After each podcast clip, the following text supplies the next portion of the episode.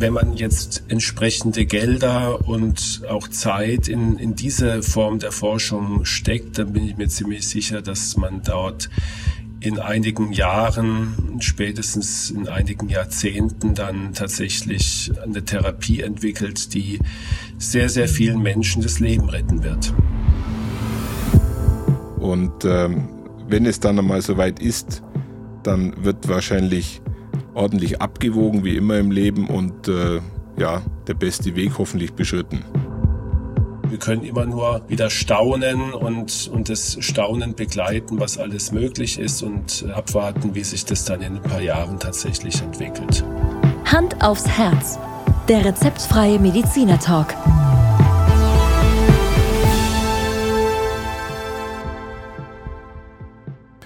Hallo und herzlich willkommen bei Hand aufs Herz. Geschichten rund ums Herz mit professioneller Begleitung von Dr. Markus Knapp. Mein Name ist Thomas Krug und ich freue mich auf die heutige Folge und zwar die erste Folge im neuen Jahr 2024. Thomas, hallo und erstmal dir und allen Zuhörerinnen und Zuhörern ein frohes neues Jahr 2024. Natürlich wünschen wir allen Gesundheit in erster Linie und dass alles so gelingen möge, was man sich so vorgenommen hat oder auch nicht was man sich nicht vorgenommen hat. Hast du dir was vorgenommen, Thomas? Äh, ich glaube, ich habe mir das vorgenommen, was 90 Prozent der Menschheit sich auch vornehmen, gesund zu leben und äh, ohne große Blessuren durch dieses Jahr 2024 zu kommen. Ich glaube, da kann ich mich anschließen, ja. Und was ja, je älter man wird, wird es ja immer schwieriger. Und ähm, ja. ist ja immer so eine Zäsur, der Jahreswechsel. Gell? Ähm, natürlich macht es keinen Sinn, das mit einem Datum zu verbinden. Man sollte eigentlich jeden Tag schauen, dass man das, was du eben gesagt hast, versucht umzusetzen. Ja, ja ein Jahr aus. Gell? Aber es ist halt immer wieder so eine Zäsur. Äh, ja, und Thomas, für uns ist es ja auch eine Art Zäsur, dieser Jahreswechsel, denn wir ändern ja so ein bisschen unseren äh, Organisations- und Strukturablauf. Willst du darüber vielleicht kurz was erzählen? Markus, tatsächlich werden wir im dritten Jahr unserer Podcast-Serie die Anzahl der Folgen nicht mehr wöchentlich veröffentlichen, sondern wir werden alle zwei Wochen am selben Tag wie gewohnt und diesmal starten wir dann somit am 9. Januar mit der ersten Folge für 2024, dann unsere Podcast-Serie weiter betreiben. Genau. Und ähm, ich glaube, das darf man auch sagen. Es ist einfach so, dass wir jetzt äh, nach dieser langen Zeit uns schon mehrfach überlegt haben, wollen wir das weitermachen? Lohnt sich der, der zeitliche und finanzielle Aufwand, den wir einfach haben bei diesen Aufnahmen? Aber ich glaube, uns beide, wir beide haben gar keine Sekunde gezögert, als es darum ging, diesen Podcast weiterzumachen, haben aber als Kompromiss gesagt, ähm, wir möchten einfach nicht mehr wöchentlich produzieren, weil das einfach auf Dauer dann doch zu aufwendig für uns ist. Wir haben ja schließlich beide noch unseren Beruf zu machen und wir haben unseren anderen Podcast Habsburg to go, den wir auch äh, zweiwöchentlich produzieren. Und so gehen wir, glaube ich, gut gerüstet ins Jahr 2024. Und ja, ich würde mal sagen, Thomas, wir, wir steigen ein, ja. Neues Jahr, neues Glück nennen wir die Folge, ja. Und wir haben uns überlegt, dass wir mal ein bisschen so in die, in die Zukunft der Kardiologie, was vielleicht so kommt dieses oder nächstes Jahr. Markus, ähm, das ist fast schon wie wenn man sein Jahreshoroskop jetzt lesen würde, nur dass du es unter dem Gesichtspunkt der Kardiologie uns etwas näher bringst und äh, ich persönlich bin schon gespannt, ich habe das Skript ein bisschen durchgelesen. Es scheint schon einiges zu geben in deinem Bereich, was sich äh, vielleicht in, in diesem Jahr und in den nächsten Jahren positiv weiterentwickeln kann. Ich bin schon ganz gespannt. Ja, gucken wir doch mal rein, was es so in der Kardiologie in Zukunft geben wird, was uns vielleicht so erwartet, in welche Richtung die Forschung geht, Thomas. Und Das erste, was mir da aufgefallen und eingefallen ist, ist die Gentherapie, die jetzt also zunehmend in die Kardiologie einzieht, und zwar, und zwar die medikamentöse Therapie, und zwar Gentherapie insofern, dass wir also, du, du kennst, du erinnerst dich vielleicht noch ähm, an die neuen äh, Impfstoffe, die auch sehr äh, kontrovers diskutiert wurden bei der Corona-Impfung. Und ähm, diese, diese Gentherapie, für die äh, zwei Forscher 2020 übrigens einen Nobelpreis bekommen haben, weil sie eine Methode, eine Technologie entwickelt haben, wo man mit, mit Medikamenten äh, letztendlich in Genabläufe in Gene der menschlichen Zelle eingreifen kann, was sofort natürlich auch eine, eine Angst hervorruft, Ängste erzeugt, aber letztendlich nur wirklich ganz spezielle Gene ausschaltet, die für gewisse äh, Körperfunktionen für die Produktion von Hormonen oder in dem Fall für die Produktion von Rezeptoren verantwortlich sind. Und das ist natürlich eine ganz, ganz neue Form der Therapie. Um dir mal ein Beispiel zu nennen, äh, beim Cholesterin. Wir haben ja äh, schon mehrere Folgen über Cholesterin gehabt und äh, wenn du aufmerksam zugehört hast, dann weißt du vielleicht noch, dass es da einen sogenannten äh, PCSK9, äh, einen PCSK9 äh, Protein gibt. Ja, Markus, das äh, Thema PCSK9 hat ja was mit der Lipidtherapie zu tun, über die wir uns auch schon mal unterhalten haben, aber vielleicht kannst du uns noch mal einen kurzen Überblick geben. Also das PCSK9 ist ein wesentlicher Bestandteil, dass äh, das LDL bei uns im Körper produziert wird. Und so eine genmodifizierende Therapie kann tatsächlich in ersten Studien, man muss da immer vorsichtig sein, das sogenannte PCSK9 senken und damit auch drastisch das LDL, die LDL-Konzentration. Also das hat jetzt also, die Therapie unterscheidet sich in demnach, dass man Rezeptoren blockiert oder dass man dieses PCSK9 in der Wirkung äh, abschwächt oder dass man die Bildung vom Cholesterin in der Leber hemmt oder die Wiederaufnahme äh, stoppt im Darm, sondern da setzt es wirklich schon so früh an in der Therapie, dass man sagt, wir wollen, dass dieses PCSK9 überhaupt nicht entsteht. Und wir schalten das Gen aus, das dafür verantwortlich ist. Und wenn man das jetzt so zu Ende denkt, dann, dann könnte es wirklich dazu führen, dass diese Hypercholesterinämie tatsächlich geheilt werden kann, weil es gar nicht mehr dazu kommt, dass es zu einer äh, LDL-Konzentrationserhöhung im Blut kommt. Ja? Und das ist, finde ich, schon revolutionär.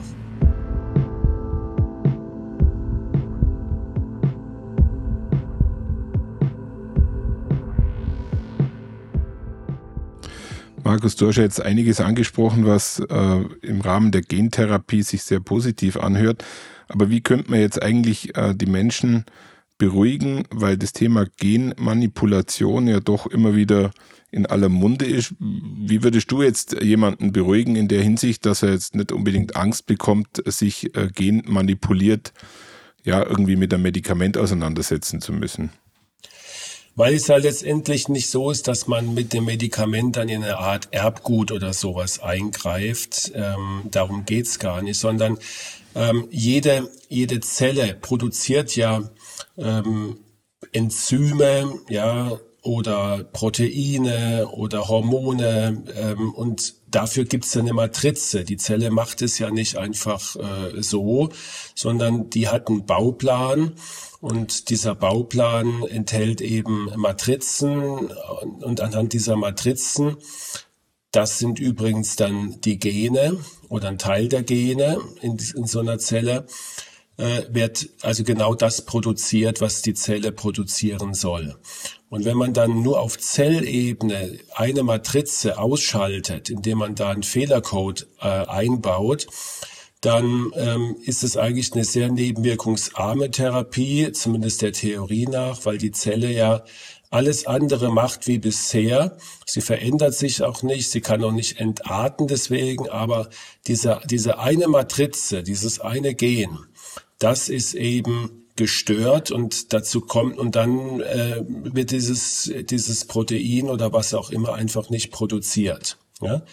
Aber Gar keine Frage. Es ist eine revolutionäre neue Technik und da gehört es immer dazu, dass man das in der, in der Medizin wirklich überprüft anhand von Studien.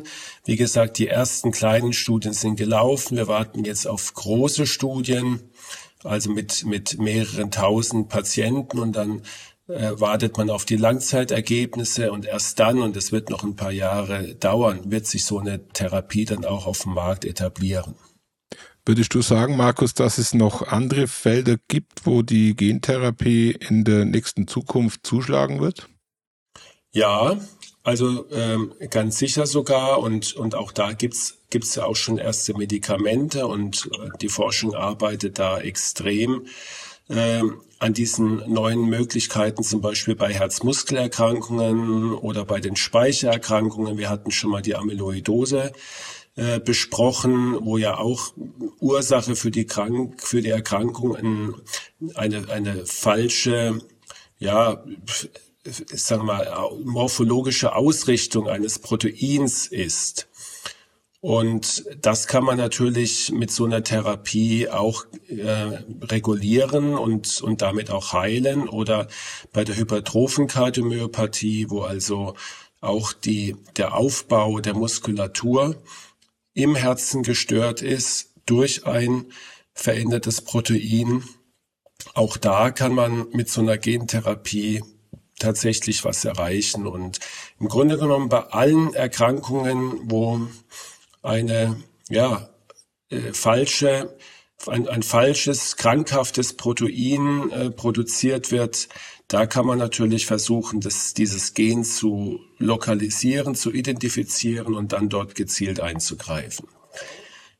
Zum größten Teil noch Zukunftsmusik, aber ich bin mir relativ sicher, das ist ähm, das, der nächste Schritt äh, der modernen medikamentösen Therapie.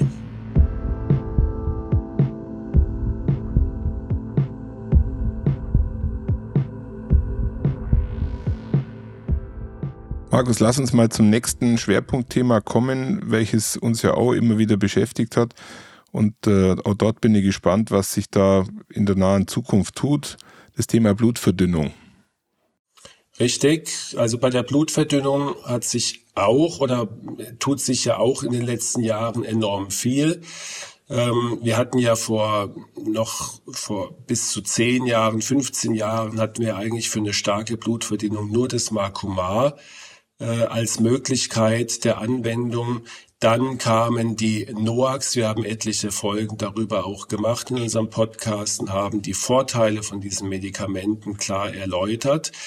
Ähm, jetzt gibt es nochmal einen neuen Ansatz, nämlich äh, einen weiteren Gerinnungsfaktor in dieser Gerinnungskaskade des Menschen zu blockieren, und zwar den Faktor 11. Ähm, das ist also ein Gerinnungsfaktor, der gezielt durch ein Medikament blockiert werden kann, damit die Blutverdünnung äh, gewährleistet und die Blutgerinnung hemmt. Und Ziel soll sein, und auch das zeigen wohl erste Ergebnisse, dass es zu weniger Blutungen, noch weniger Blutungen bei gleicher Wirksamkeit kommt. Und das wäre natürlich wieder ein, ein Schritt, äh, zu mehr Sicherheit, ja, den wir ja schon haben bei den sogenannten NOACs. Also äh, gleiche Wirksamkeit, bessere Anwendbarkeit, weniger Blutungen und vielleicht kann man da gerade was Blutungen anbelangt noch ein bisschen aufholen.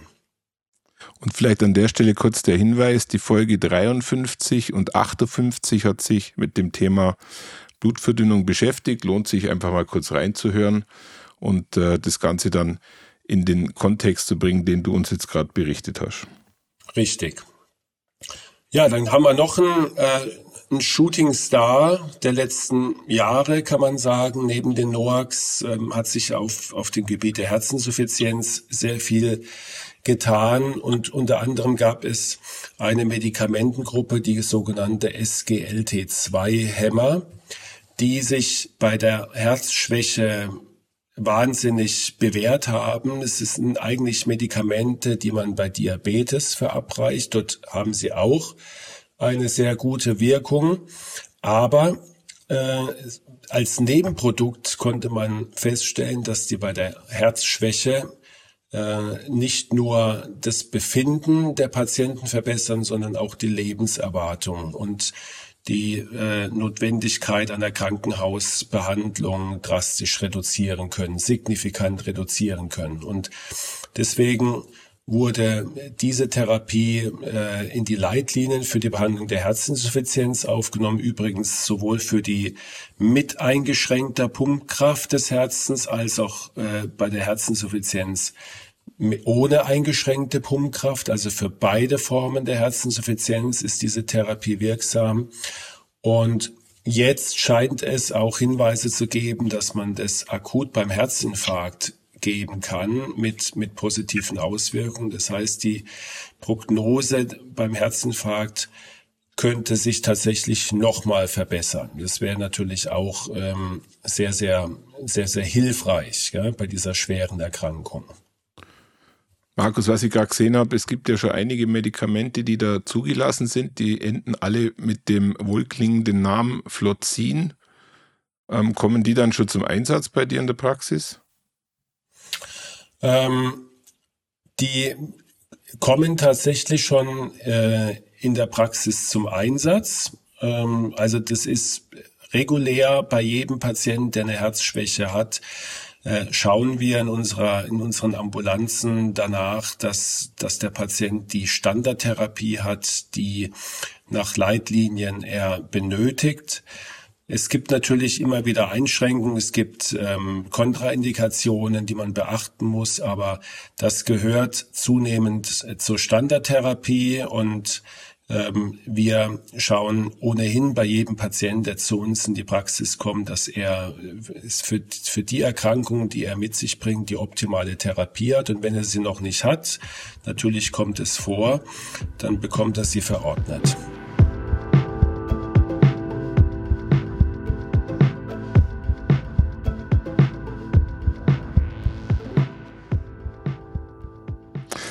Markus, ähm, wir haben auch über diese Abnehmspritze gesprochen, die ja äh, in der High Society äh, sehr weit verbreitet ist. Ja, du redest vom sogenannten Semaglutin. Ja, das ist ähm, ja.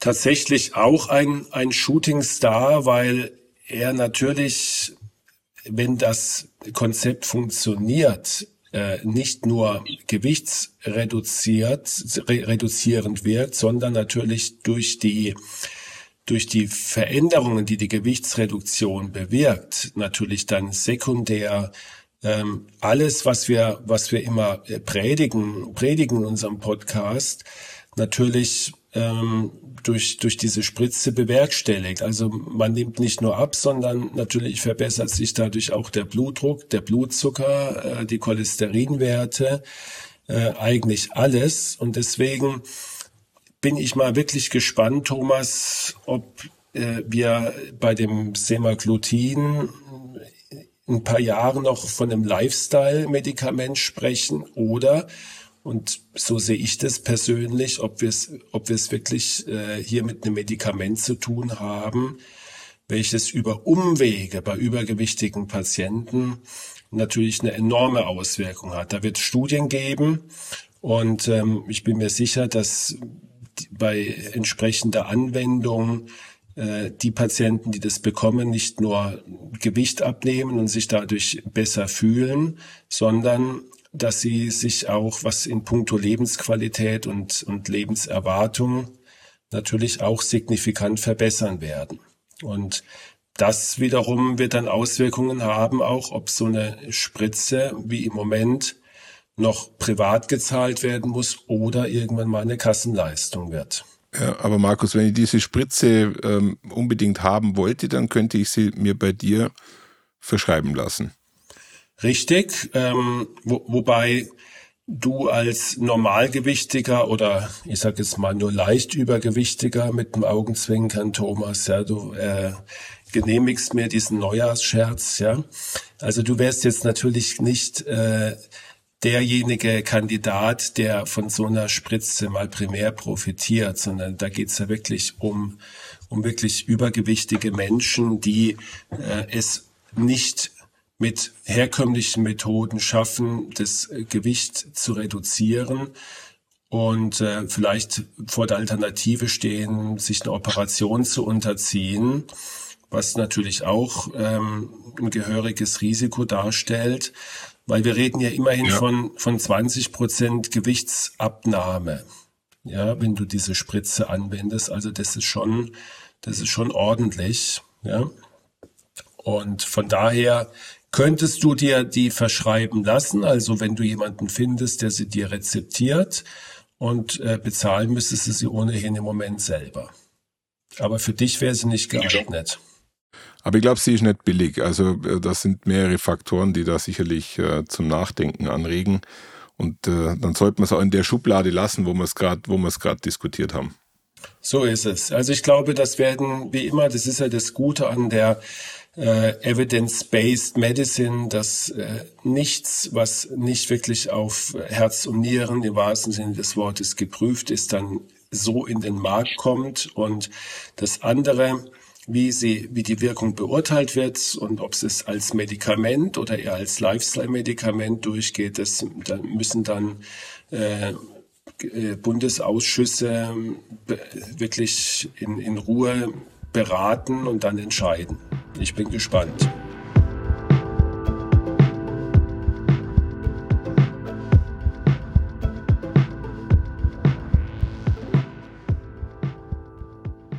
Markus, dann lass uns noch ein spannendes Thema ansprechen und zwar äh, das Thema Schweineherz. Ich glaube, dass das erst gerade letztes, in dem Fall jetzt vorletztes Jahr, das erste Mal mehr oder weniger erfolgreich umgesetzt wurde, oder? Ja, also eher weniger erfolgreich, muss man sagen. Ich, meines Erachtens gab es zwei Versuche bisher, ja.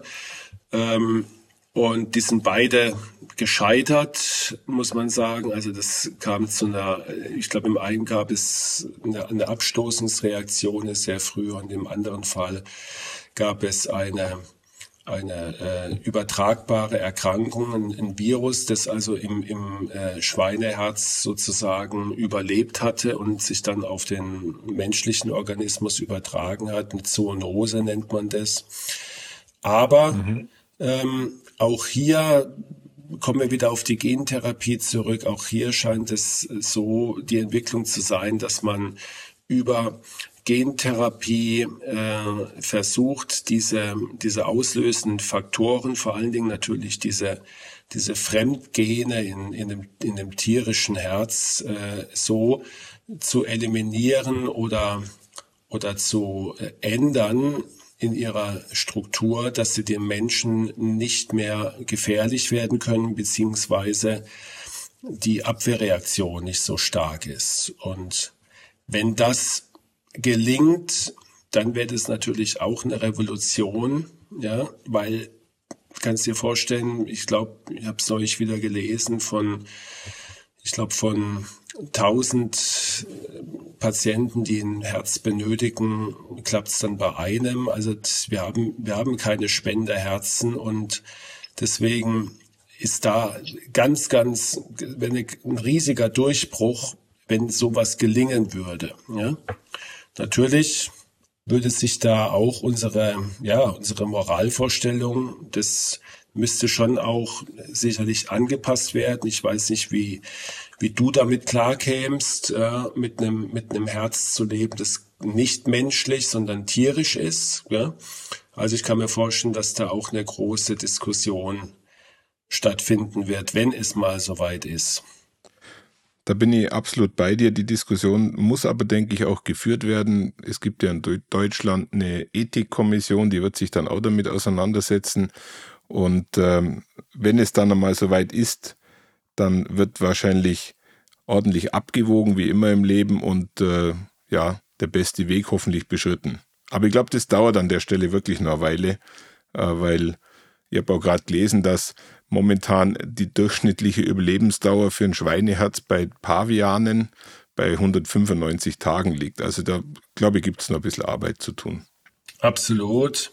Aber so ist der Mensch ja in der Regel, wenn jetzt da mal diese Spur, die ist jetzt aufgenommen und ich glaube, der Bedarf ist einfach da. Daran wird sich auch nichts ändern. Also alle Maßnahmen, ähm, die Menschen zu Organspendern zu machen und das zu steigern, sind bisher gescheitert. Und ähm, wenn man jetzt entsprechende Gelder und auch Zeit in, in diese Form der Forschung steckt, dann bin ich mir ziemlich sicher, dass man dort in einigen Jahren, spätestens in einigen Jahrzehnten dann tatsächlich ähm, eine Therapie entwickelt, die sehr, sehr vielen Menschen das Leben retten wird.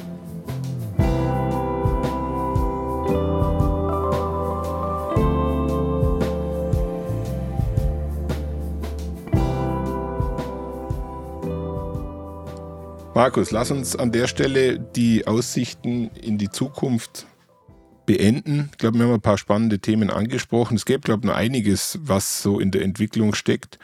Aber die Punkte, die wir heute angesprochen haben, sind sicherlich die spannendsten. Und ähm, du wirst es weiter begleiten und wenn sich was tut, uns berichten. Dann kriegst du das als erster mit, Thomas, ja, natürlich. Ja, Scherz beiseite. Das wird alles noch, was wir jetzt heute besprochen haben, ist im wahrsten Sinne des Wortes Zukunftsmusik mit sehr vielversprechenden Ansätzen. Also stell dir das vor, ähm, eine, äh, eine super funktionierende U19 oder U21 Fußballmannschaft, ja, ähm, die sehr, sehr gute Aussichten hatten, in ein paar Jahren dann in der A-Nationalmannschaft äh, große Erfolge oder Weltmeisterschaften zu gewinnen. Es ist keine Garantie, aber die Voraussetzungen sind da. Und ähm, deswegen liebe ich dieses Fach Kardiologie so arg, weil sich, glaube ich, auf keinem anderen Gebiet in der Medizin immer wieder was Neues ergibt, immer wieder Menschen Pionierarbeit leisten, Forscher ähm, Tag ein, Tag aus sich damit beschäftigen, wie wir äh, gesünder werden, wie wir äh, länger bei guter Lebensqualität leben. Und da ist halt die Herz-Kreislauf-Medizin äh, ganz, ganz vorne in diesen Aktionen. Und ja, wir, wir können immer nur wieder staunen und, und das Staunen begleiten, was alles möglich ist und ähm, ja, abwarten, wie sich das dann in ein paar Jahren tatsächlich entwickelt. Du Markus, ich habe mir gerade überlegt, dass wir doch in 2024 mal in die USA, ich glaube New Orleans fliegen könnten und äh, gemeinsam den ACC-Kongress begleiten, den American College of Cardiology. Und, aber ich glaube, da komme ich wiederum nicht rein, weil da dürfen, glaube ich, wirklich nur Kardiologen teilnehmen. Aber dort wird, glaube ich, auch Zukunftsmusik präsentiert. Genau, das ist einer der, der drei äh, großen Weltkongresse, ja, ist, ist jedes Jahr in New Orleans und ähm, dort werden unter anderem solche bahnbrechenden äh, Ergebnisse dann erstmals vorgestellt. Ich freue mich auf unsere Urlaubsreise nach New Orleans und beende damit diese Folge. Ja, Thomas, dann vielen Dank und wir hören uns dann spätestens in zwei Wochen. Bis dahin, tschüss. Tschüss, Thomas.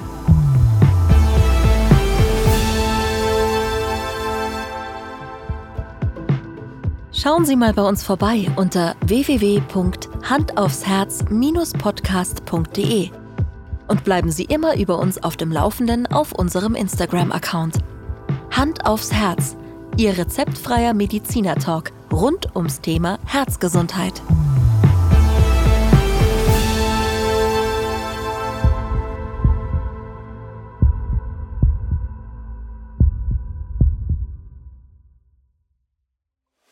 Eine Produktion der Sounds GBR. Krug und Hacking.